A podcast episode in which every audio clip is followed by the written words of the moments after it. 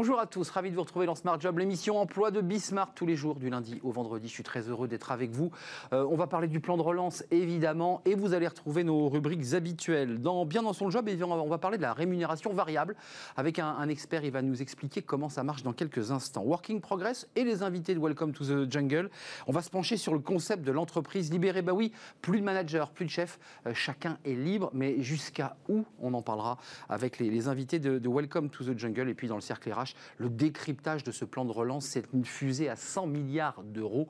Objectif emploi, on en parle avec nos, invités, les experts de Smart Job. Et puis euh, pour terminer, c'est le livre le vendredi, vous savez, le livre de Smart Job.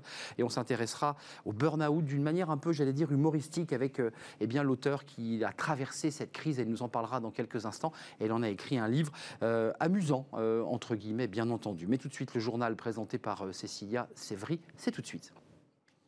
Bonjour Arnaud, c'est évidemment le plan de relance dévoilé hier par le gouvernement qui est au cœur de l'actualité.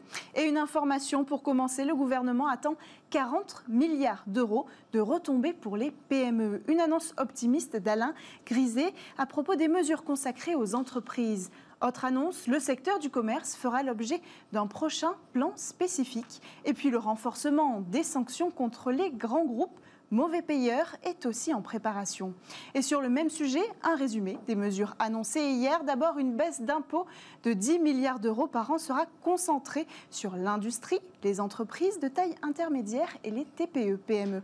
Cette baisse comprend une réduction de 50% de la contribution sur la valeur ajoutée des entreprises et des impôts fonciers sur les bâtiments industriels.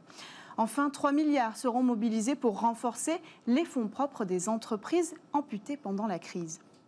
Toujours dans l'actualité, Bruno Le Maire a voulu rassurer les salariés. Le chômage partiel pourrait être prolongé au-delà de 2020. Interrogé hier sur le plateau de France 2, le ministre de l'économie se veut rassurant. Je cite, pour les, secteurs les plus exposés et jusqu'à la fin de l'année, il y aura du chômage partiel. Si après, il faut le maintenir, nous le maintiendrons. Mais dans le même temps, Bruno Le Maire affirme qu'un prolongement n'est pas encore d'actualité. Pour rappel, environ 2,4 millions de salariés du secteur privé étaient en chômage partiel en juillet dernier. Et puis protéger l'emploi, c'est justement l'objectif affiché du plan de relance. 15 milliards d'euros lui sont attribués pour éviter les licenciements et soutenir la formation, une somme répartie en trois volets. L'emploi des jeunes d'abord avec 6,7 milliards d'euros, une mesure qui doit accompagner 750 000 jeunes sur le marché de l'emploi. Le plan prévoit aussi un bouclier anti-licenciement avec une enveloppe de 7,6 milliards d'euros. Cela comprend un dispositif de chômage partiel de longue durée. Dispositif qui permet aux salariés de se former tout en étant toujours employés. Enfin, une enveloppe de 400 millions d'euros est dédiée au volet compétences pour transformer les métiers dans certains secteurs et accompagner les salariés qui veulent se reconvertir. Voilà pour les informations d'aujourd'hui. Je vous laisse avec Arnaud et ses invités.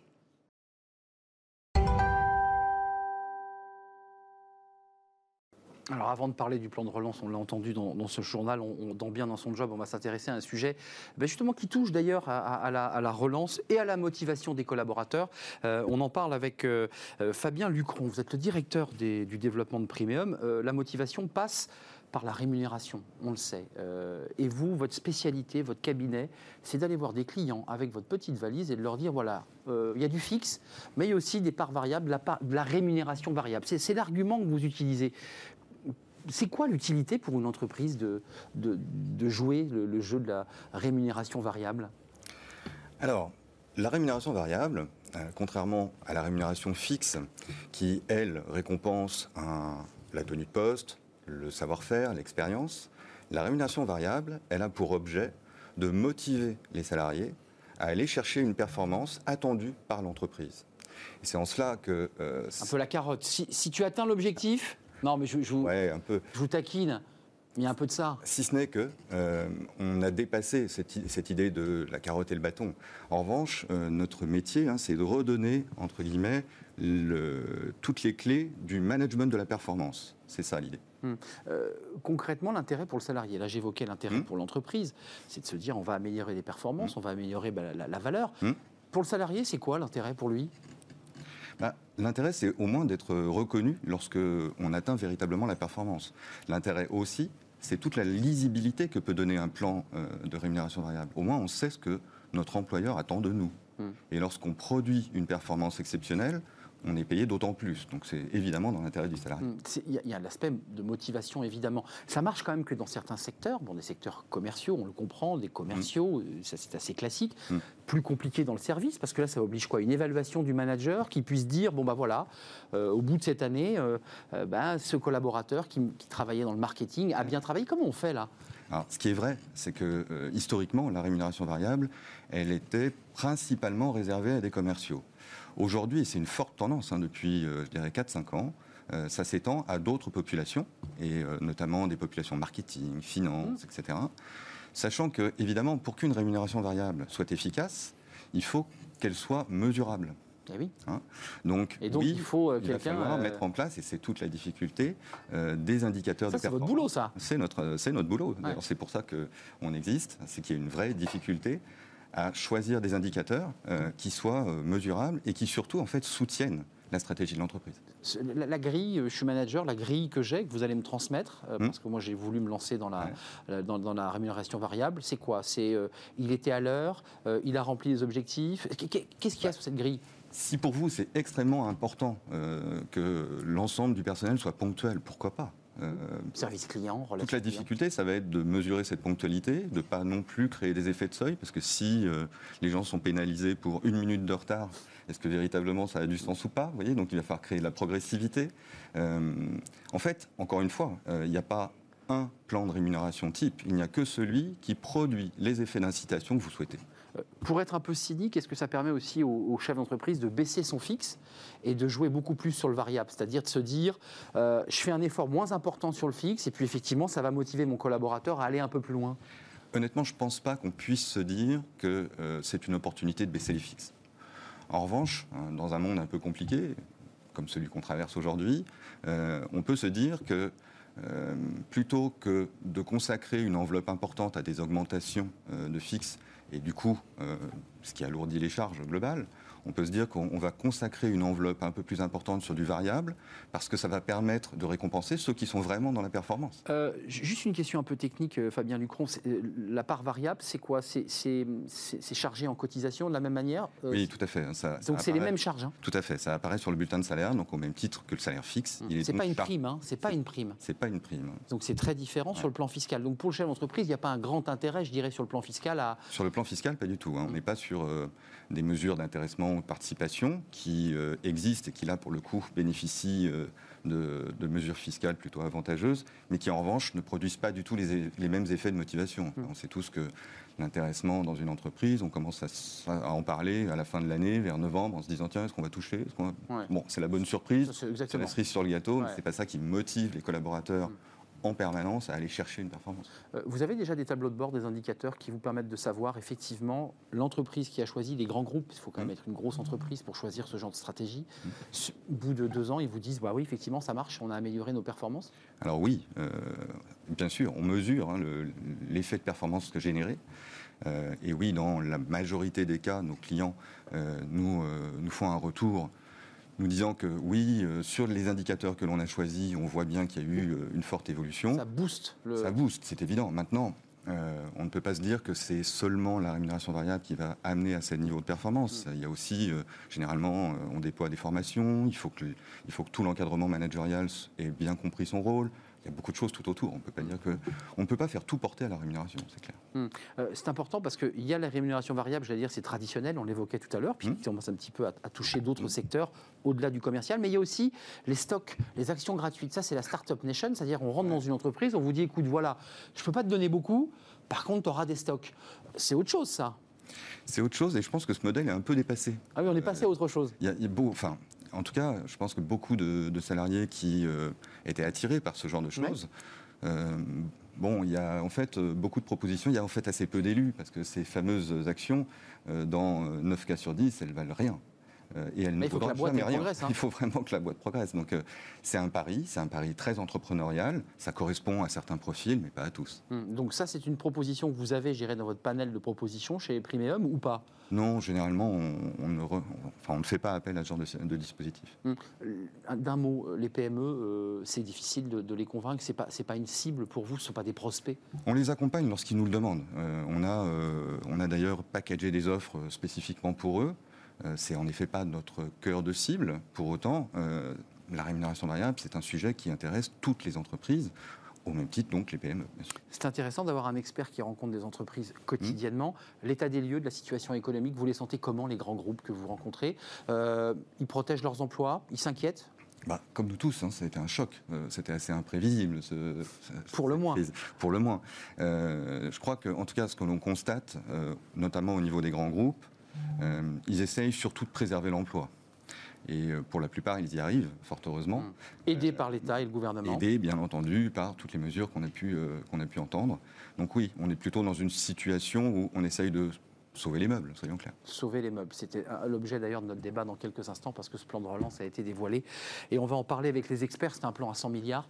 Euh, évidemment, les entreprises, euh, les entrepreneurs, vous-même, j'imagine, euh, étaient attentifs à ce plan. On va le commenter. Fabien Lucron, merci. Merci Euh, directeur du développement de Primeum, qui est un cabinet de conseil, on l'a bien entendu, exclusivement dédié, j'allais dire, à la pédagogie concernant cette rémunération va- variable. Vous êtes venu en faire d'ailleurs sur ce plateau aujourd'hui dans Smart Job. Merci d'être venu. Merci. Tout de suite, c'est Working Progress, notre rubrique. Les invités de Welcome to the Jungle, ils sont là, ils nous attendent.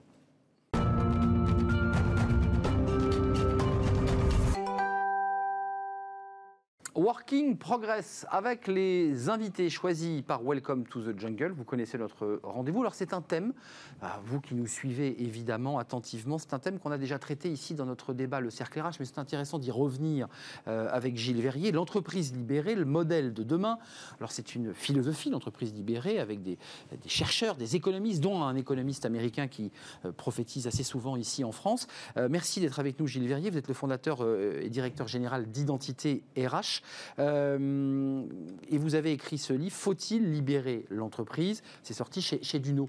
Euh, c'est un l'entreprise libérée, on en parle depuis longtemps. Alors il y a ceux qui détestent quand on en parle, c'est abomination absolue.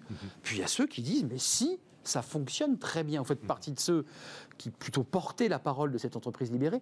En quoi, dans le contexte dans lequel nous sommes aujourd'hui, il y a ce plan de relance, il y a une crise économique, il y a des inquiétudes, en quoi cette entreprise libérée est utile à notre économie Vous voyez, je pense que euh, pour calmer le débat, justement, pour avoir un débat serein. C'est sur tendu, le hein, sujet- débat, ouais. Oui, tout à fait. Pour avoir un débat serein sur le sujet, c'est intéressant de se poser la question de, de quoi il faudrait libérer l'entreprise. Et de fait, elle a hérité d'un modèle euh, qui était adapté quand l'enjeu c'était l'industrialisation de masse, quand en gros il fallait euh, de l'alignement dans l'exécution, tout le monde fait pareil, des descriptions de postes où on décrit euh, les tâches dans le détail. Ça c'est quoi? C'est années 70, c'est années Mais 60 c'est- tout le XXe siècle. C'est tout le XXe siècle. C'est Taylor et ses suites. Ça démarre de Taylor, c'est ça? Et, et en gros, c'est je veux pas avoir une oreille qui dépasse. Et ça, c'est plus adapté à la réalité d'aujourd'hui. Et donc, si la question c'est faut-il libérer l'entreprise, la réponse est oui, il faut la libérer du néo-taylorisme. Alors après, il s'agit pas de faire n'importe quoi. Et c'est là que euh, le débat euh, peut être affiné en se disant mais quand on parle de libérer l'entreprise, en l'occurrence du taylorisme, du néo-taylorisme, est-ce que c'est une recette euh, à appliquer ou est-ce que c'est une démarche à mettre en œuvre? Et, la dif- et- et là, c'est vraiment différent. On a reçu Isaac Getz sur le plateau. Oui. Euh, lui, il dit que c'est une autre façon de créer de la motivation, ou plutôt de l'automotivation. En un mot, il nous disait assez clairement, et on avait un, un autre entrepreneur qui avait mis en place concrètement cette entreprise libérée, il disait, le salarié, l'ouvrier que j'avais dans mon usine était tout à fait capable de faire les bons réglages de sa machine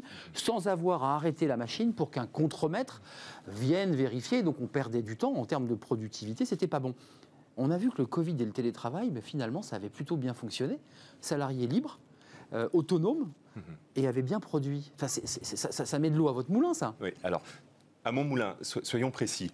Si l'entreprise libérée, c'est un leader euh, charismatique, euh, libérateur, euh, la suppression des managers, plus de fonctions support, la rééducation des salariés, comme le dit Isaac Getz, hein, les, les termes ont un sens. Hmm. Clairement, Il va loin, il va je- très, très loin. Je, je- je pense que aucune entreprise euh, dans la durée, d'une certaine taille, ne rentrera dans ces logiques-là. Par contre, s'il s'agit de se dire, il y a un modèle nouveau à inventer dans chaque entreprise, qui est autour de l'autonomie, les marges de manœuvre, la, la possibilité pour les salariés de prendre des initiatives, le fait de les animer pour qu'il y ait quand même une convergence des initiatives sur, sur un projet, sur du sens, sur la raison d'être de, de, leur entreprise. Et puis le fait de faire sauter tous les verrous organisationnels, vous savez, toutes ces procédures, toutes ces normes, toutes ces normes, oui, là, ça a du sens. Euh, j'accompagne en ce moment une entreprise qui, euh, avec des téléconseillers, euh, qui avait un mode de management jusqu'alors, jusqu'à la crise, euh, qui était euh, vraiment sur du micro-management. Donc petite 80, équipe, voilà, 80 appels à, passer par jour pour chaque téléconseiller et un management qui était sur du contrôle, sur des directives, sur... arrive le confinement. Le télétravail, qui euh, apparemment n'était pas possible avant, mais euh, est mis en place en deux jours. Donc tout le monde atomisé Tout le monde atomisé, mise en place du télétravail et animation sur euh, comment on fait pour maintenir la boîte, pour assurer son avenir, assurer l'avenir de nos emplois, et plus du tout, bien évidemment, de management qui est sur le dos des salariés. Bah, le résultat, c'est qu'au bout des deux mois, quand ils regardent le résultat, bah, ils ont une moyenne de 120 appels par jour. Voilà, tout simplement parce qu'ils ont laissé des marges de manœuvre aux salariés. Dis donc, le manager qui voit ces résultats se dit, mais finalement, moi, mon job est en danger là. pour Ou moi, alors je me remets en question. Moi, c'est plus du tout, c'est pas du tout le fait que son job soit en danger, mais qu'on avait le manager qu'on méritait dans l'ancien modèle. Il y a un nouveau, un nouveau modèle qui émerge, et clairement, le rôle du manager est plus du tout le même. Bien sûr. Dans l'ancien modèle, le manager a des salariés qui sont des ressources à sa disposition. Dans le nouveau modèle, le manager peut devenir une ressource à la disposition de ses collaborateurs. Hmm, c'est très intéressant. D'ailleurs, vous avez vu tout à l'heure, j'ai utilisé le mot contremaître. Mhm. Ce n'est pas anodin. nous, on parle de manager. J'ai le sentiment que la fin de l'industrie, l'industrie mhm. lourde, mhm. fait doucement basculer aussi cette nouvelle forme d'économie de rapport euh, au travail. Vous êtes d'accord avec ça? Complètement. Même, alors, euh, un, euh, notre économie a complètement switché en quelques décennies. Hmm. Deux, les aspirations sont plus les mêmes, les profils sont plus les mêmes. Le contenu du travail, hier on essayait sur du travail d'exécution. Aujourd'hui, ce que les gens gèrent, c'est des informations et des relations. Si vous leur dites je norme tout, ça ne marche pas. Ce dont on a besoin, c'est de salariés qui font preuve d'intelligence des situations. Et, c'est en ce sens qu'il il faut rentrer dans une logique où on va euh, dépasser le terrorisme, libérer l'entreprise de ses, de ses séquelles, sans pour autant rentrer dans des recettes qui, à mon sens, sont, sont un peu caricaturales. Euh, le prophète donc, de cette entreprise libérée, on l'a cité, c'est Isaac Gates. Vous l'avez même vous-même cité en disant qu'il allait très très loin. J'ai le sentiment que c'est un petit peu, chacun interprète un peu comme il le veut, cette entreprise libérée, avec une graduation euh, sur un curseur de 1 à 10. On dit, ben, je vais plutôt aller sur 4. Je vais sur le chemin de l'entreprise libérée mais je reste à 4. Mhm. C'est un peu ça l'idée, c'est qu'on l'utilise à sa main Je vais vous faire une confidence ce ne sont pas euh, les penseurs, les gourous, les auteurs de bouquins qui transforment euh, sur le fond l'entreprise. C'est vrai. Euh, ce qui transforme l'entreprise, c'est qu'à un moment donné, elle se dit, mais pour assurer mon activité, pour me développer, qu'est-ce qu'il faut, que je, qu'est-ce qu'il faut que je change? Et là, les entreprises qui se retrouvent confrontées à des marchés de plus en plus complexes, des clients de plus en plus exigeants, et c'est sain, un environnement de plus en plus concurrentiel, si elles ne laissent pas des marges de manœuvre à ceux qui sont en face du client, à ceux qui peuvent être à l'initiative, à ceux dont le niveau de compétence en quelques décennies a largement monté, elles vont se planter. On est dans le service. Et, si vous voulez, après, euh, oui, il peut y avoir euh, euh, certains phénomènes d'accélération, il peut y avoir, mais on, est vraiment dans une logique dans laquelle ce n'est pas tel ou tel auteur qui va faire changer la réalité. Ça, ça, je suis tout à fait d'accord, même si on peut s'inspirer de lectures qui peuvent nous faire grandir. Ah bah. Gilles Verrier, quand même, très concrètement, parce qu'on l'entend, il y a aujourd'hui une remise en question, j'irais, du manager à l'ancienne, quoi, du, du excusez-moi de le dire, du chef Aillon qui mmh. vient contre Aujourd'hui, les collaborateurs veulent autre chose. Est-ce qu'il faut réarmer ces, managers en les reformant, en leur, en leur faisant rentrer un nouveau logiciel dans le cerveau? Mhm. Encore une fois, vous voyez, si euh, pointer du doigt les managers et leurs responsabilités, pour moi, c'est à côté de la plaque. Vous savez, vous avez un Michel Crozier qui, à une époque, parlait de l'acteur et le système. Ce n'est pas les acteurs qui sont en cause, c'est le système. Euh, système au sens système organisationnel. Et à un moment donné, on avait les managers qui collaient aux besoins euh, de l'ancien modèle. Il faut développer les managers qui collent aux besoins du nouveau modèle. Mais les entreprises qui se créent aujourd'hui, très souvent, ont ce type de manager ont des managers qui sont euh, des managers développeurs, qui Ouais. vont laisser de l'autonomie Au à leurs collaborateurs, Ouais. qui vont les développer, qui vont les faire grandir, et puis qui, le jour où les collaborateurs seront autonomes, ben, euh, seront sur du management beaucoup plus sur le sens, sur la finalité de l'activité, plus que sur la tâche. Hum, Donc c'est un chemin long, mais il faut s'engager dessus, c'est ce que vous dites. Et avec des coups d'accélérateur, et peut-être que euh, ce qu'on vient de vivre, ou ce qu'on est en train de vivre avec la sanitaire, est Ouais. une opportunité pour accélérer. Mm. Ça ne se fait pas tout seul. Il faut que l'entreprise, à un moment donné, se dise euh, on a envie d'accélérer, on a besoin d'accélérer, Mm. et on ne va pas en rester à nos anciens modèles. Rien de tel que ce choc Covid, j'ai envie de dire, parce qu'il faut en tirer évidemment la substantifique Euh, moelle. Merci. C'est c'est crise-opportunité. hein, Exactement. euh, très proche. Merci Gilles Verrier, c'était un plaisir de vous rencontrer.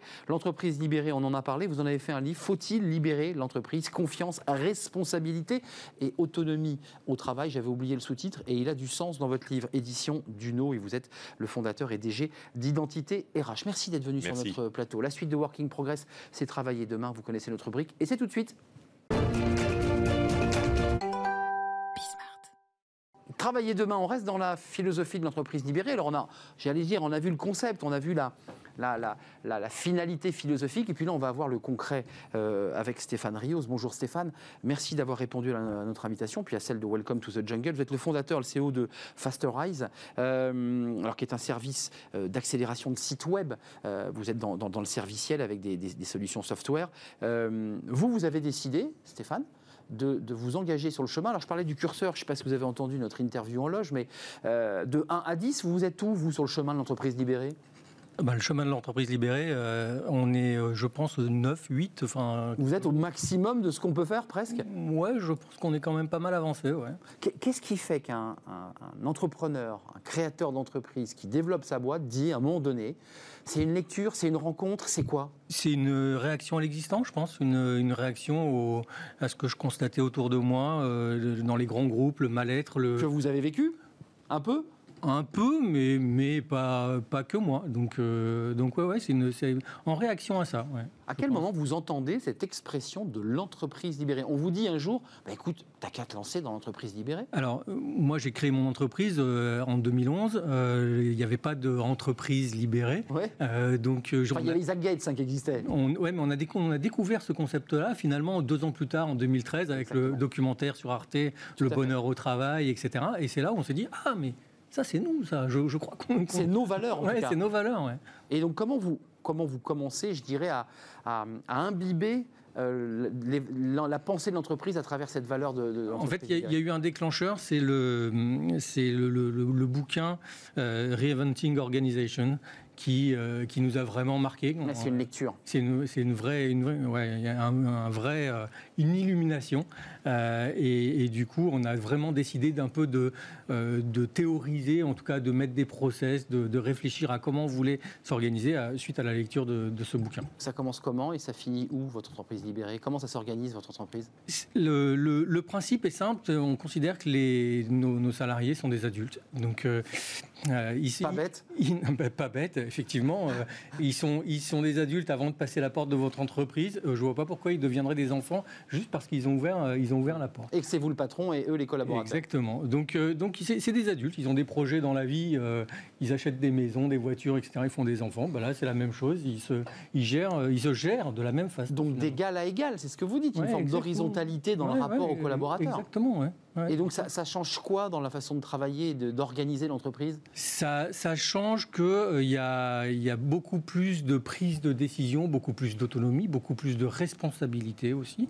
Euh, et ça change aussi le- le- l'engagement, je pense, aussi de- des collaborateurs. Je pense qu'il y a un attachement fort à l'entreprise parce qu'ils participent à toutes les décisions. Mais il y, a- il y a des sanctions, il y a, il y a des tensions, il y a des horaires, il y a des recadrages? Comment ça marche, ça, ce rapport à la hiérarchie ou à l'autorité?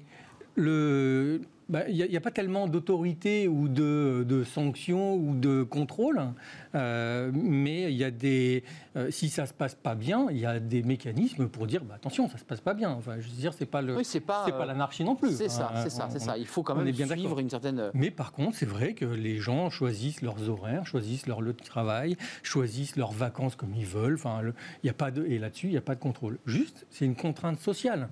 C'est-à-dire que vous, euh, si vous voulez partir en vacances trois mois, très bien, mais assurez-vous que ça ne va pas mettre euh, en danger votre collègue, le travail de votre collègue. Et donc, il y a une, une conscience de groupe, du groupe Ouais, et de l'entreprise, donc de l'engagement. Exactement. Ils tirent sur la corde, les collaborateurs, ou pas? Vos salariés chez collaborateurs Oui, on a eu, on a eu le cas de euh, parce que voilà, on, nous- on nous pose la question est-ce qu'il y a des, il y a des gens Ah ouais Ouais, bien sûr, il y a eu des passagers clandestins. Moi, c'est comme ça que je les appelle. Les gens qui profitent, bon ben voilà, on les repère et puis euh, hop, euh, au revoir. Enfin, euh, ils adhèrent pas au, au concept. Et en, en- en termes de résultats, euh, Stéphane, ça donne quoi pour votre entreprise? Le résultat, il n'est pas. c'est difficile parce qu'il faudrait faire un test AB. Et, Et- la et- même entreprise et oui, avec, vrai. avec et sans. Ouais. C'est vrai. Et vous l'avez pas. Et on l'a pas. Ouais, et donc c'est com- c'est compliqué de, de- de- de dire ça Mais ça correspond à ce que vous Mais aviez cas- imaginé en 2013 quand vous avez lancé le concept? Le, ça correspond à. Ça a dépassé, je pense, mais ça a dépassé mes attentes. Euh, je pense qu'on a été euh, plus loin que ce que j'imaginais au tout démarrage. ouais. Parce qu'on y a été progressivement, en fait. Étape par étape. Ouais. Qu'est-ce que vous renvoient les, les salariés de, de votre entreprise? Qu'est-ce qu'ils vous disent finalement? Je pense J'ai bossé ailleurs, je peux te dire que c'est vraiment Je différent. pense ici. qu'il y, a- il y a plusieurs catégories de population. Il y en a qui sont très attachés à ce, à ce système et qui ne reviendraient pas en arrière et qui, du coup, euh, c'est difficile pour eux d'aller voir, euh, d'a- d'aller voir ailleurs. Il y en a d'autres pour qui bah, c'est neutre. Euh, c'est, euh, euh, ça serait ça ou ça serait autre chose, pourquoi pas, ils s'adaptent. Et puis il y a ceux qui pensent que quand même mettre un peu d'ancien système dans, ce, dans cette entreprise libérée, ça pourrait apporter du plus.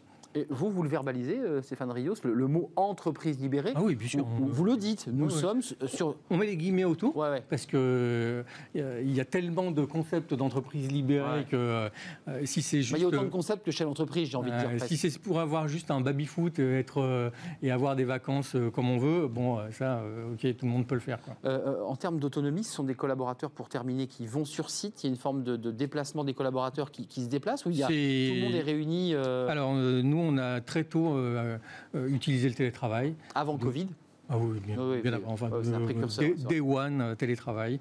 Donc, on a des bureaux à Paris, on se réunit régulièrement, on se réunissait régulièrement. Hmm. Euh, et puis, depuis six mois, ben, on est quasiment full, full remote. Quoi. full remote et vous continuez à faire tourner l'entreprise Oui, sur la base de la confiance, sur la base de l'autonomie.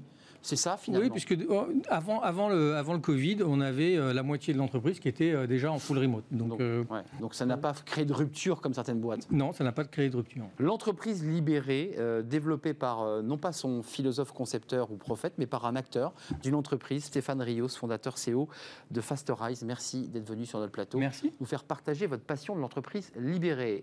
Tout de suite, c'est le cercle RH. Enfin, tout de suite, juste après cette courte page de publicité, on va retrouver nos experts, les experts de, Smart Job, bah, pour commenter évidemment le plan de relance. C'est Objectif Emploi dans la fusée à 100 milliards d'euros. C'est dans quelques instants.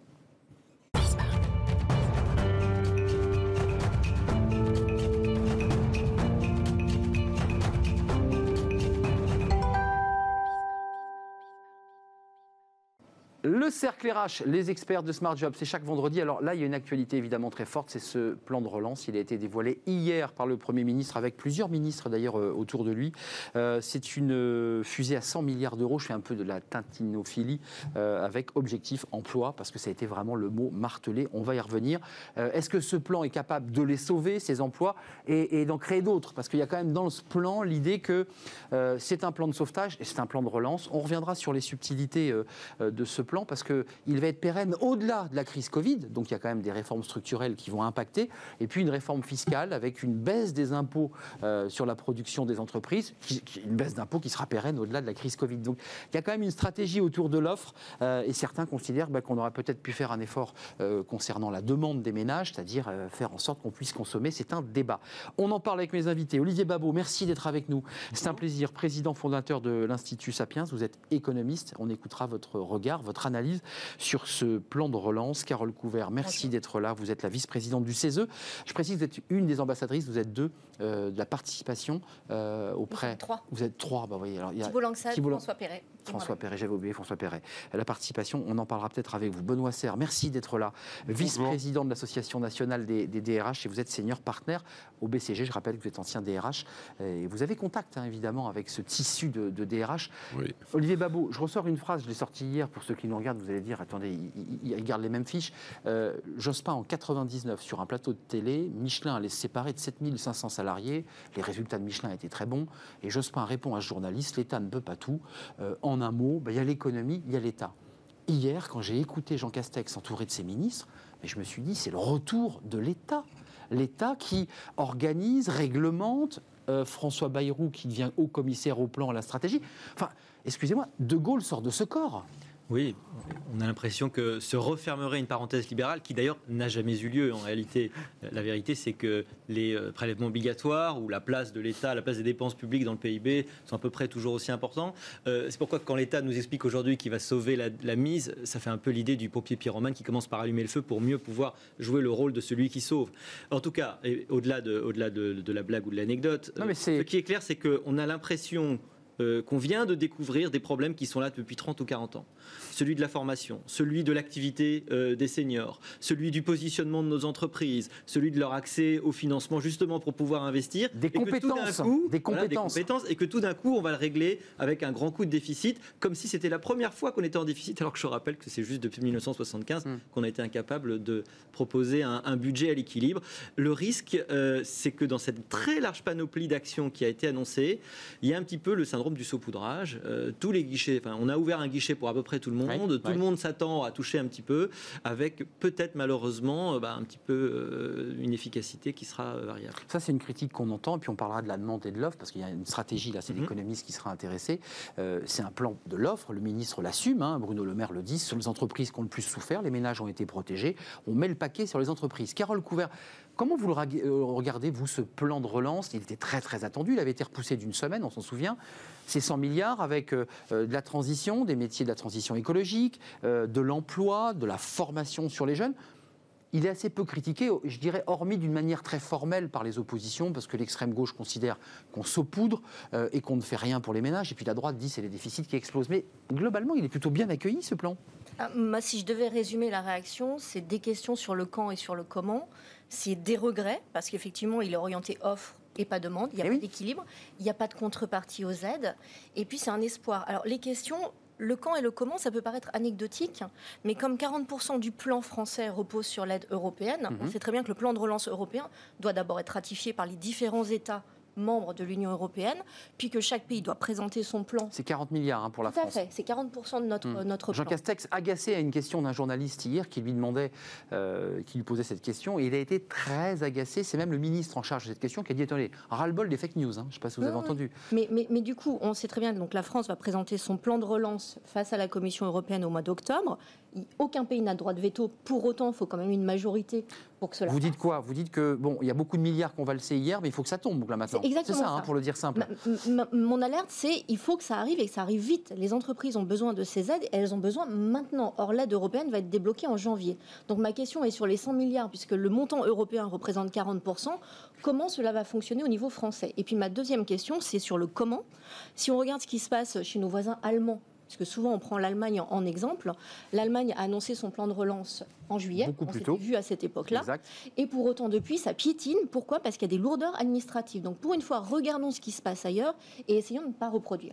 Les euh, regrets, je l'ai dit, je vais aller très vite pour passer la, parole à Benoît. Se concentre. Les regrets, c'est vraiment que ce plan soit tourné uniquement entreprise et qu'il n'y ait pas de contrepartie. Dans les contreparties, il pouvait y avoir des choses autour de l'emploi, il pouvait y avoir des choses sur la gouvernance d'entreprise pour ouvrir davantage les conseils d'administration aux représentants des salariés. Il pouvait y avoir la mise en place de dispositifs d'intéressement et de participation un peu plus généralisés. Et puis sur euh, le soutien de la demande, on pouvait imaginer des mesures de déblocage de l'épargne salariale fléchée hmm. vers le bâtiment, fléchée vers l'automobile. Ce sont les propositions que nous avons faites avec Thibault Langsade et François Perret sur la partie intéressement. Et puis maintenant, je vais dire l'espoir, parce qu'il faut quand même terminer par quelque chose de positif. Euh, le Premier ministre a parlé à plusieurs reprises de partenaires sociaux, de dialogue hmm. social. Donc j'espère que ça augure d'une nouvelle méthode qui soit davantage dans le dialogue et qu'on ne connaisse plus les annonces euh, catastrophiques qu'on a pu avoir sur la fermeture des cafés, hôtels, restaurants annoncés en 4 hmm. heures ou sur l'arrêt des terrasses chauffées sans, sans discussion avec les acteurs des filières. Donc j'espère que ça augure d'une nouvelle partie du quinquennat avec un dialogue, de la concertation et de la co-construction. Benoît Serre, euh, rentrons dans le dur. Euh, le ministre interrogé sur les contreparties, puisque l'émission euh, traite de l'emploi et des créations d'emplois ou des sauvetages d'emplois. Un journaliste lui dit Mais il n'y a pas de contrepartie Il dit bah, Écoutez, il n'y en aura pas. pas réellement, en tout cas pas d'un point de vue, je dirais, juridique et formel. Je laisse aux partenaires sociaux, mais surtout au Parlement, le soin de rajouter pendant le débat. Quand je- on- un ministre donne ce genre de phrase, ça donne huit mois de débat infini où on ne sait plus trop. qui- je veux dire, la question de la rapidité de l'exécution est fondamentale. Qu'est-ce que vous en pensez? Mais en fait, j'ai regardé ce plan, il y a deux choses qui m'ont frappé, vraiment. La première, c'est que le Premier ministre a immédiatement fait référence pour dire que c'était quatre fois plus que le plan de 2008. Oui, c'est exact. Or, la crise que nous vivons n'est absolument pas comparable à On 2008. fait mieux que Nicolas Sarkozy. Ni sur un plan économique, ni sur un plan social. Ça, c'est une première chose un peu curieuse quand même, de faire référence à une Ouais, crise qui n'a pas de rapport. La seconde, et que je trouve inquiétante, c'est que on explique la baisse des impôts de production et on anticipe que ça va créer de la tension sociale, donc on dit mais on a mis 35 milliards sur la cohésion sociale. Donc c'est quand même un plan qui annonce 100 milliards et qui annonce tout de suite on va financer la tension sociale que l'on crée. Parce que là où je partage euh, le point avec Carole, c'est que Pompier pyromane. indépendamment de l'offre et de la demande, il demeure quand même que ce plan, d'abord, vous avez 15 milliards pour l'emploi. Alors, pour un plan qui est euh, centré sur l'emploi, vous avez 15 milliards sur l'emploi, dont 7 sont déjà consommés. C'est ça.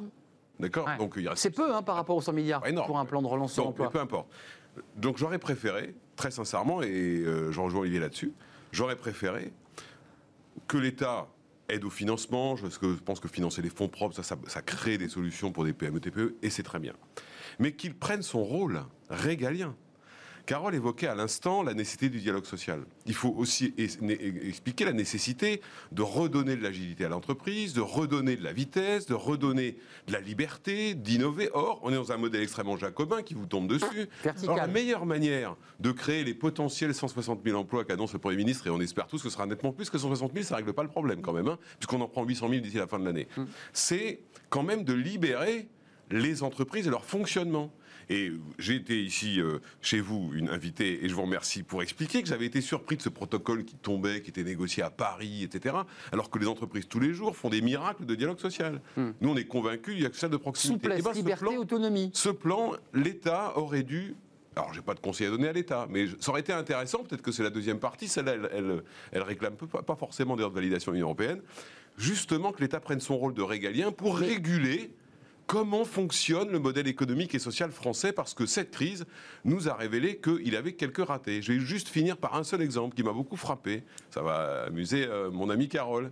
Quelle est la première circulaire prise par l'ex-ministre du Travail, Muriel Pénicaud? La réduction des délais de consultation pour permettre aux entreprises de se transformer plus vite. Là, l'État est dans son rôle de réguler et de contrôler le modèle social. Il est, il est aussi dans son rôle, mais le problème, c'est qu'après la Startup Nation, on a le conseil d'administration. Hum, C'est ça, c'est ça. Juste, il y a deux points à l'économiste, parce que vous êtes économiste. L'Institut Sapiens s'intéresse à ces sujets. Mm. La non-contrepartie, l'idée que c'est un grand débat. On vous donne de l'argent, mais en contrepartie, vous ne licenciez pas. La CGT est déjà vent debout sur le dossier Renault, notamment, euh, puisque c'est Oui. une notion de contrepartie. Euh, et puis la, la deuxième, c'est la baisse des impôts sur la production. Donc il y a une idée quand même qu'on va alléger les impôts, qui était dans le programme d'Emmanuel Macron, il faut le rappeler. Euh, et ça, ça sera pérenne au-delà de la crise Covid. Est-ce que dans ce plan de relance, il n'y a pas un peu de,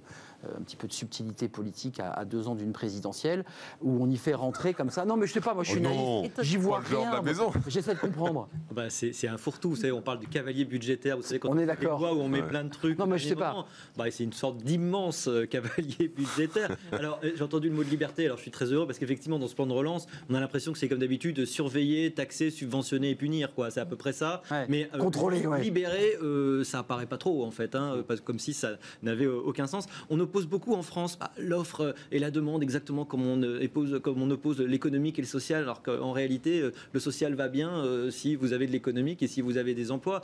Euh, sur la question des contreparties, Oui. c'est un peu comme dire euh, quelqu'un qui se noie, je te lance la bouée, mais attention, euh, tu rachèteras euh, un short en coton bio, parce que euh, et, sans- et sinon, sinon je, garde, je garde la bouée. Il y a un moment donné, il, faut qu'on s'entende euh, sur, les objectifs. Euh, laissons les entreprises, si elles doivent créer des emplois euh, pour se développer, bah, elles, le Elles les font. créent. Elles, se développent- elles les créent. euh, euh, on, on ne vire jamais par plaisir. Enfin, il n'y a pas de plaisir sadique à, à, à virer les gens. Donc tout ça n'a absolument aucun sens. Et la dernière chose à dire, c'est euh, est-ce qu'il faut euh, relancer la demande? Bah, Déjà, la demande, elle a été en réalité euh, déjà énormément abondée pendant euh, le, le confinement Ah, par- parce que bah, bah, la moitié des salaires Bah du oui. privé étaient Nationalisés. a été nationalisé. Bien sûr. Euh, mais là, ça revient un petit peu. C'est un peu comme euh, chauffer une maison qui est mal isolée. Vous chauffez la rue. Si vous relancez la demande, vous allez juste euh, nourrir les importations. Et c'est un peu Chinoises, dommage. Bah, les fait- importations chinoises, ce qui est sympa pour la Chine, mais qui est pas très efficace. Et non, sauf Là, effectivement ce que tu as dit, où tu as fait raison, conditionner, si on relance, à conditionner à certains types. Donc short euh, de- de bio, mais, mais consommation. français. Le Ouais. short bio, mais français. Ouais, non mais mais c'est compliqué pour des raisons de concurrence, on ne peut pas Ouais. faire n'importe quoi. Européen, à la limite. Non Européen. mais, Et voilà. non, mais déjà, on, on peut proposer des dispositifs en tenant compte du retour d'expérience sur la crise financière de 2008. Et quand on a fait nos propositions avec Thibault Langsade, avec François Perret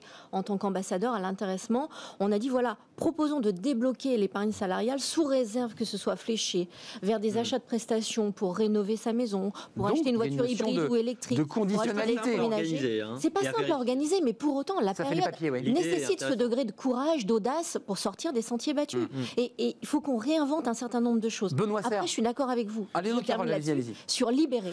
Aujourd'hui, on a, on a On en a besoin d'ouvrir le champ du possible, libérée, là. avoir de l'audace. Euh, donc, il faut, il faut donner cette capacité tant aux chefs d'entreprise qu'aux salariés. Et c'est pour ça que moi, j'insiste sur cette notion de dialogue. Faisons confiance au dialogue social, qu'il soit dans l'entreprise, dans la branche, dans l'interprofession, pour arriver à avancer. OK, il y a des délais. Il faut qu'on travaille sur Mmh. ces délais-là. Mais quand on veut, on doit pouvoir y arriver. On a affa- affaire à, à des gens qui sont intelligents, responsables, et l'entreprise est un collectif. Majoritairement. Juste Benoît Serre, Majoritairement, oui, euh, vous l'évoquiez, c'est vous qui mettez le pied dans le plat parce qu'il y a 800 000 emplois qui vont être détruits par cette crise Covid. C'est le chiffre prévisionnel. Mmh. Euh, 160 000 seraient créés par ce bouclier euh, emploi. Euh, ça, c'est vraiment ce qu'a érigé comme un élément de communication le Jean, Jean Castex. Je voulais poser une question un peu naïve parce qu'à côté, on a quand même un haut commissaire au plan euh, qui va être censé flécher euh, des, des- des zones stratégiques dans lesquelles la France va s'engager pour créer de la richesse, créer de l'emploi. Euh, on s'engage plutôt vers les questions d'écologie ou des secteurs où on n'est pas leader, ou on va plutôt vers des secteurs où justement la France a déjà des valeurs ajoutées et elle met le paquet dessus. C'est un vrai sujet ça. Parce qu'on a perdu Oui. les panneaux photovoltaïques, on nous parle de l'hydrogène. J'ai peur que l'hydrogène, on perde aussi le, le marché de l'hydrogène. Le moteur électrique, on l'a perdu. Oui, mais Comment on fait là? En fait, il y a- il y, a un point toujours avec ça qui me surprend. Alors, euh, Olivier Barbeau a sou- souvent la réponse, toujours la réponse, mais la question, c'est. là, il l'a, il il. C'est, je ne crois pas qu'il y ait un jour un chef d'entreprise qui se dise bon, il y a un axe stratégique sur le photovoltaïque, mais je vais me barrer. je ne vais pas m'en occuper. Je, veux dire, je pense que la question, elle est ailleurs. Qu'est-ce qui s'est passé pourquoi Qu'est-ce Oui, qui s'est bah oui, passé oui. Et j'en reviens au point précédent, et je rejoins à 100% Carole. C'est pas une affaire d'offre ou de demande. Simplement, par exemple, on sait très bien que cette crise, elle a révélé plus que créé des tendances, des attentes très fortes, Mmh. une rénovation quand même de la, du modèle social au sens large, Oui. pas du modèle social tel J'allais dire de notre consommation aussi. de, de consommation, de manière d'être, de manière de travailler ensemble, etc., etc., de travail, de mode de travail. C'est là où, où un État régalien est attendu. Parce que son sujet, si je prends l'exemple dont s'occupe Carole, très bien, la participation à l'intéressement, il, il pose immédiatement la question du partage de la valeur. Bien sûr. Le- la polémique qu'il y a eu pendant la crise Covid, vous savez, sur la distribution des dividendes. Oui. C'était pas la distribution des dividendes le, le problème. C'était le fait qu'il y avait un partage de la valeur qui était mal compris par l'ensemble des absolument. gens. Hum. Et que, et que par contre, c'est ça qu'il faut réformer. Là, l'État, il est dans son rôle et les parlementaires sont dans leur rôle. À la fois de réformer, alors peut-être les histoires de délai, de regarder comment on fait pour être plus agile, de regarder comment on fait pour pas écraser d'impôts et le consommateur et le producteur, parce que c'est quand même ce qui se passe. Parce qu'on n'a peut-être pas un problème de demande. euh, parce que effectivement il y a eu 470 milliards déversés Et que pendant la euh, crise, on a épargné, on mais a ça n'enlève rien. Et quand le Premier ministre annonce qu'il n'y aura pas de hausse d'impôts, je pense que dans une dynamique d'entreprise ou d'économie, on aurait préféré qu'ils disent il y aura des baisses d'impôts. Parce que le sujet, il est là aussi. Certes, les entreprises, on va voir leur, Enfin, c'est la, la quadrature, hein, parce que vous creusez les d'un côté, Non, non, mais et vous dites on baisse les impôts. Moi, je ne sais pas comment on fait. hein. par ça, parce Je- que la question, la question centrale, comme toujours, de la cohésion sociale va être absolument fondamentale. Vous Mm. savez, d'expérience dans une entreprise, quand vous conduisez un plan de transformation, la première cause pour laquelle il se plante, Bah oui. c'est la cause humaine et sociale. d'accord, mais bien sûr. Parce que le meilleur plan industriel peut se fracasser n'est sur pas- le fait que les gens ne comprennent prennent pas. Ouais. C'est pareil pour la crise que nous vivons. Et la notion Mais de attendez, vous le dites en creux, vous dites que vous craignez un- un- un- Je crée une incompréhension. une incompréhension. et donc une inflammation, le risque que de une- nouveau un mouvement crée- social s'enclenche. regardez à quelle vitesse ça a pris feu quand ils ont annoncé avant de reculer qu'ils allaient reprendre leur, leur réforme des retraites. Pourquoi? Parce que l'économiste qui est en face de moi ne contestera pas, l'emploi, c'est d'abord la confiance. Or, si les gens ont le sentiment que leur argent est mal protégé, qu'ils ne vont pas pouvoir Mmh. épargner, qu'ils ne vont pas pouvoir euh, trouver une solution quand ils sont entre deux emplois, qu'est-ce qu'ils font? Ils mettent 55 milliards en épargne comme pendant la crise. Mmh, le sujet de la confiance. Et malheureusement, Ils pensent à je- l'avenir. je crains que le plan qui est là ne crée pas nécessairement les conditions de la confiance. Et de, la, et, et de la reprise et de la relance en matière d'emploi, parce que c'est cette question-là Parce qui est posée. C'est ce qui- c'est- c'est la conséquence. Carole Couvert, euh, il y a un débat sur l'épargne, parce que vous l'avez évoqué, les Français, finalement, par protection, je dirais, une sorte de, de sécurité de père de famille, ont, ont thésaurisé en disant, de toute façon, les retraites, ça va mal, je peux perdre mon boulot. Donc il y a quand même un manque de confiance en l'avenir. Comment on fait pour réfléchir cette épargne? Est-ce que d'une manière mécanique, on dit aux Français, bah, vous avez trop épargné, on va vous la prendre? Est-ce que... on- non, mais je, je le dis un peu abruptement, parce que c'est ça peut arriver, ce genre de choses. Vie en. Euh, Qu'est-ce que vous en pensez? Non, non, mais, ça- alors Non, mais là- une forme d'autoritarisme sur l'économie a besoin de, vos- de- de vos capitaux. Voilà. Non, moi je crois que c'est tout le contraire. Et heureusement, dans le discours du Premier ministre hier, c'est pas ce que l'on avait. Non, mais je fais exprès, Autour euh, de la confiance, autour des atouts de la France. Et c'est vraiment le discours qu'il faut valoriser et souligner. Euh, nous avons des salariés qui sont au chômage partiel depuis le mois de mars. Mmh. Pas l'oublier. hein. On n'est pas à 100%, on est à 90% Donc, qui pour certains ont des pertes de salaire depuis le mois de mars. Mmh. Or, lorsque l'on s'endette, lorsque l'on achète sa maison, sa voiture, on s'endette sur son salaire. On s'endette pas sur un salaire qui est calculé sur le chômage partiel ou sur euh, l'allocation partielle euh, Mmh. de, de longue durée. Donc, faut pas l'oublier. On va avoir des situations qui vont être très dramatiques. Moi, je pense que pour relancer la consommation, au-delà du niveau que l'on a connu cet été, parce qu'on a quand même eu un rebond qui était, qui était intéressant, Mmh. euh, il faut libérer l'épargne salariale, il faut autoriser des déblocages. Ça ne concerne L'épargne pas- salariale. ça ne concerne pas tous les salariés. C'est pas le livret A, hein, c'est. Non, non, Non, c'est non, l'épargne salariale, l'intéressement, la participation. Nous avons également proposé avec François Perret et Thibault Langsade une monétisation des jours qui sont placés sur des comptes épargne-temps, toujours avec le même créer- fléchage, rénovation, achat de véhicules propres, et puis euh, gros, gros Il y, a- il y a- électroménagers. il y a déjà une fiscalité hein, qui a Oui, été mais mise en place, nous, l'idée, c'est de dire, voilà, en, en libérant ce champ du possible, on redonne confiance au consommateur qui gardera peut-être une partie bloquée, mais qui pour autant ira consommer. Juste, le, G, le GNI de, de l'hôtellerie et de la restauration a annoncé ce matin Le génie. Hein, euh, le- c'est le groupe national interprofessionnel de l'hôtellerie et de la restauration, qu'il craignait 200 000 emplois Ah oui. détruits dans le secteur. ah, c'est clair. Parce que dans le plan de relance, il y a beaucoup de choses autour de l'industrie. Hmm. Et c'est un choix. Enfin, il y a un plan pour tout le monde, hein, quand même, il faut le dire. Mais, Oui. Tout le monde en prend un mais peu. le hein. secteur Oui. de l'hôtellerie et de la restauration pâtit énormément de Entièrement. la crise que nous Il y a pas connaissons. vraiment de solution pour le tourisme. Voilà. C'est c'est 10% de l'emploi pas- euh, privé, hein, euh, le tourisme, euh, au sens très large. Enfin, c'est un drame économique Et hein, pour, pour eux, il n'y a aucune reprise visible et on parlait d'incertitude et de confiance. Exactement. À quel moment vous pensez, quand vous êtes dans l'événementiel, que les gens, les entreprises vont commencer à se dire Ah, je vais peut-être planifier pour dans un an ou deux un événement? Vous voyez, Ah, aujourd'hui, le truc est fermé et pour extrêmement longtemps. Donc il y a une égalité assez forte dans la façon dont, évidemment, euh, la crise est, est retenue. Alors peut-être dire un mot, euh, c'est intéressant, sur, sur les termes. Ils sont terribles. Je trouve que le terme de plan est affreux. Quand vous avez un plan en architecture, vous êtes là, il faut s'y tenir, hein, parce que le truc, euh, c'est Sinon, ça tombe, hein. pas de faire autre chose. Mais C'est vrai. ça fait très longtemps qu'en entreprise, on fait plus de plan. On parle de stratégie. Mais la stratégie,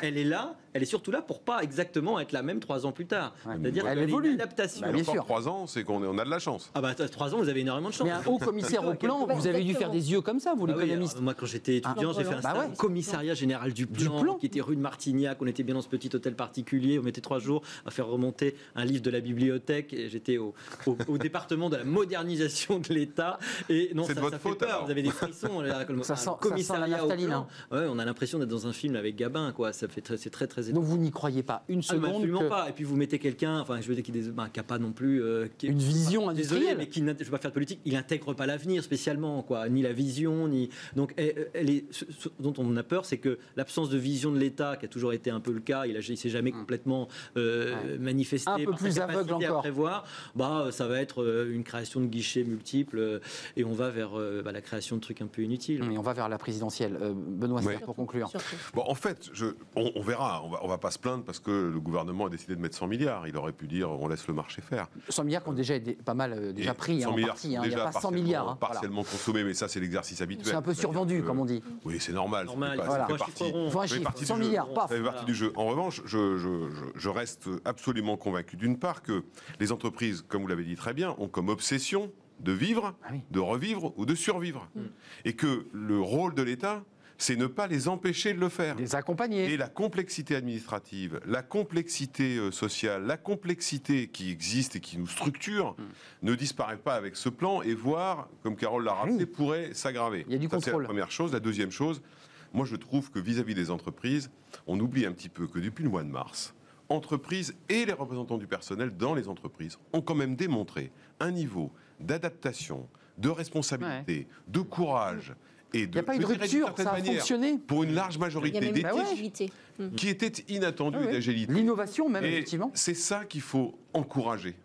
C'est pas repartir au monde d'avant, parce que monde d'avant avec l'argent d'après, Hmm. ça va devenir compliqué. Avec le livre à remonter en deux jours de la bibliothèque. Une conclusion, Carole Couvert, l'avenir là dans les six mois. Vous, vous qui êtes la vice-présidente du CESE, il y a des sujets dont vous allez vous emparer, j'imagine.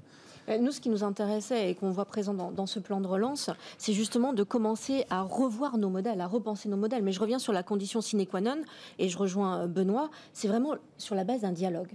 Avançons, construisons demain avec les acteurs de la filière, Pour avec les partenaires sociale.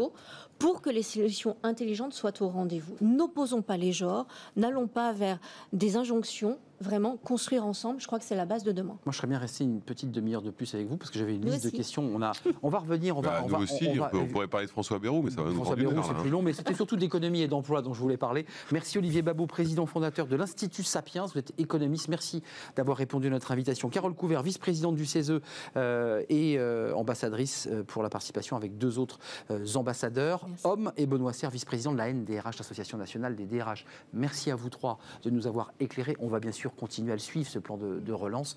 Euh, tout de suite, c'est notre livre, le livre du vendredi. Oui, le, le livre de Smart Job, on parle du burn-out.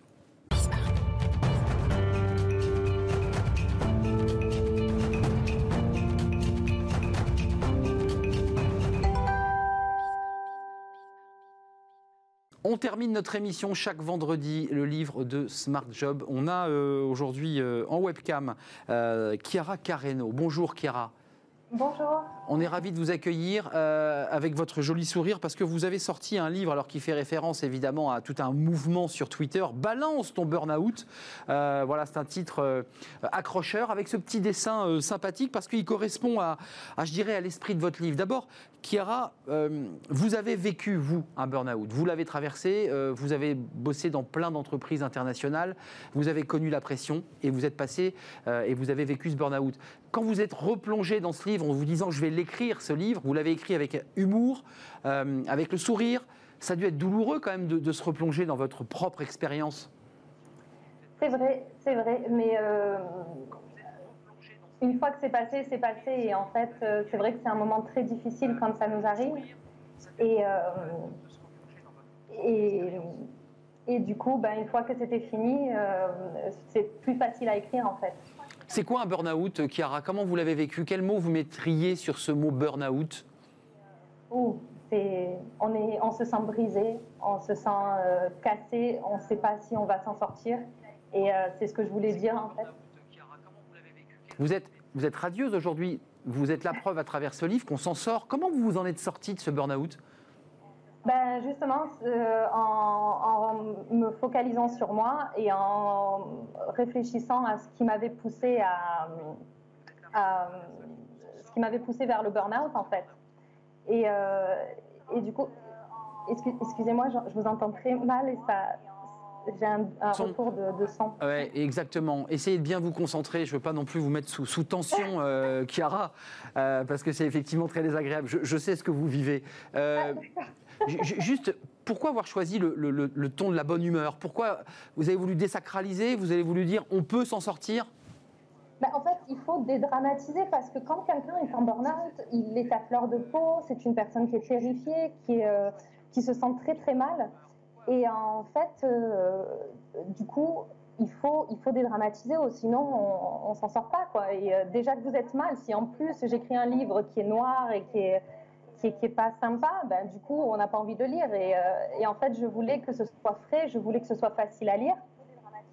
Et que les personnes puissent arriver à le lire, parce que quand on est en burn-out, on a vraiment du mal à, à, à, réfléchir et, euh, et, du coup on n'arrive pas à lire. Et, et le fait de, de, mettre de l'humour ça permet aux personnes en fait de, de, de rire et du coup d'être un peu plus à l'écoute et de, se rappeler en fait ce que j'ai écrit pour pouvoir l'appliquer.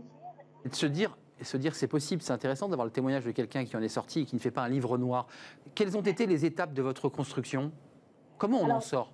D'abord, ce qu'il faut faire, c'est que déjà, quand on commence à se sentir ou quand on est vraiment dans le burn-out, il faut, il faut, il faut, euh, il faut ralentir.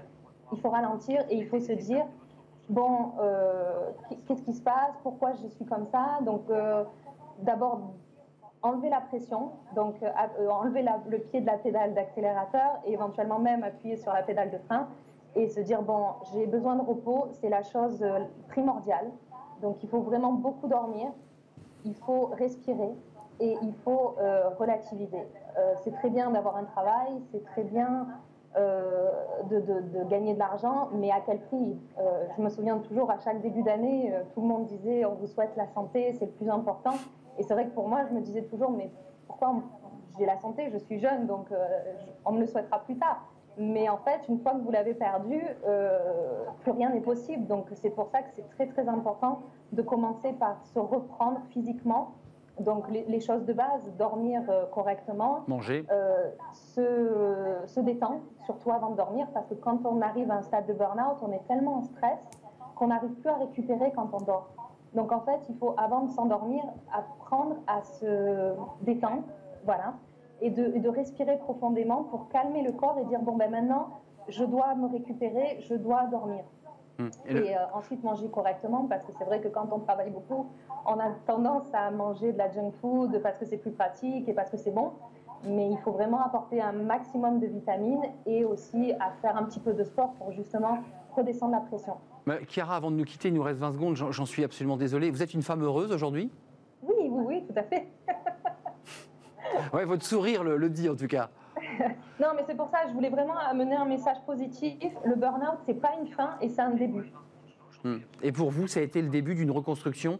Et en tout cas, de, et aujourd'hui, vous avez repris le, le chemin du travail dans un groupe international, Oui, sans oui, le je citer. travaille déjà depuis un an euh, et tout se passe très bien. Donc j'ai mes hobbies, euh, je travaille sur mes écritures, je travaille sur plein de choses.